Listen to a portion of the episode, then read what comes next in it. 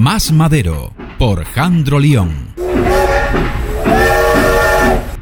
Bienvenidos a nuestra super sección Más Madero, donde ya sabéis que siempre echamos madera al fuego, aunque bueno, eso siendo policía suena bastante mal, la verdad. Hoy venimos a hablar de una problemática que tiene España, pero desde el punto de vista policial, para que la ciudadanía entienda que la policía está atada de pies y de manos. Venimos a hablar de la extranjería. Vamos a imaginar el caso de un extranjero que es detenido por la Policía Nacional y que tenga menos papeles que una liebre. Le trinca a la Policía Nacional y ahora vamos a ver qué es lo que sucede. Lo primero, se le incoa un expediente. Este expediente puede tener tres resoluciones. La primera, el archivo, que no pase nada. La segunda, que acabe en una multa. Y la tercera, que se ejecute un decreto de expulsión. Vamos a centrarnos en este último caso, el de la expulsión. Cuando a este detenido se le incoa un expediente por expulsión, se notifica directamente a la delegación del gobierno. Se le dice, oye, fulanito de tal está aquí ilegal. Y la delegación del gobierno tardan aproximadamente unos seis meses en responder. Durante todo este tiempo, el extranjero se encuentra en una situación irregular que nosotros denominamos como el limbo. Es decir,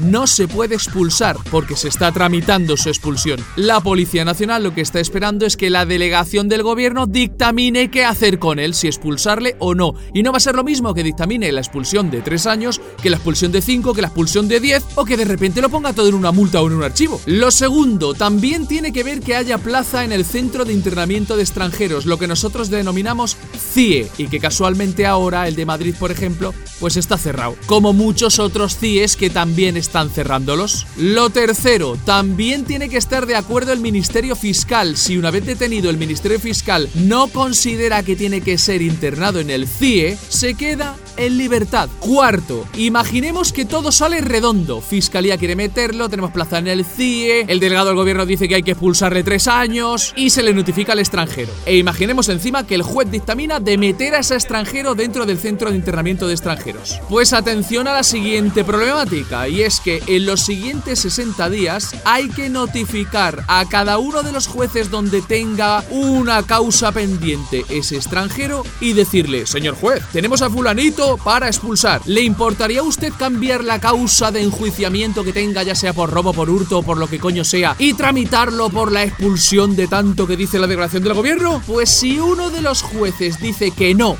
que quiere enjuiciarle, tampoco se le puede expulsar. ¿Qué quiero decir con esto? Que cuantas más causas pendientes tenga un extranjero irregular, es decir, cuanto más malo haya sido en territorio nacional, más posibilidades tiene de quedarse en territorio nacional porque haya un juez que quiera enjuiciarle. Pero ya para rematarte la situación te tengo que decir que encima la ley de extranjería es simplemente una infracción y no es un delito. Tócate los pies y así estamos con la situación como estamos. Y la guinda del pastel te la pongo en que encima la Policía Nacional recibe órdenes directas de que hay que paralizar muchas veces expulsiones y centrarnos en los asilos. Y eso son ordenanzas directas del Ministerio del Interior. Así están las cosas y ya sé que he vuelto a contar algo chungo de la Policía Nacional. Pero como siempre me despido, espero que respetes siempre a la Policía Nacional, porque cuando tengas un problema, si no respetas a la policía, espero que vayas a acudir a la madre del topo.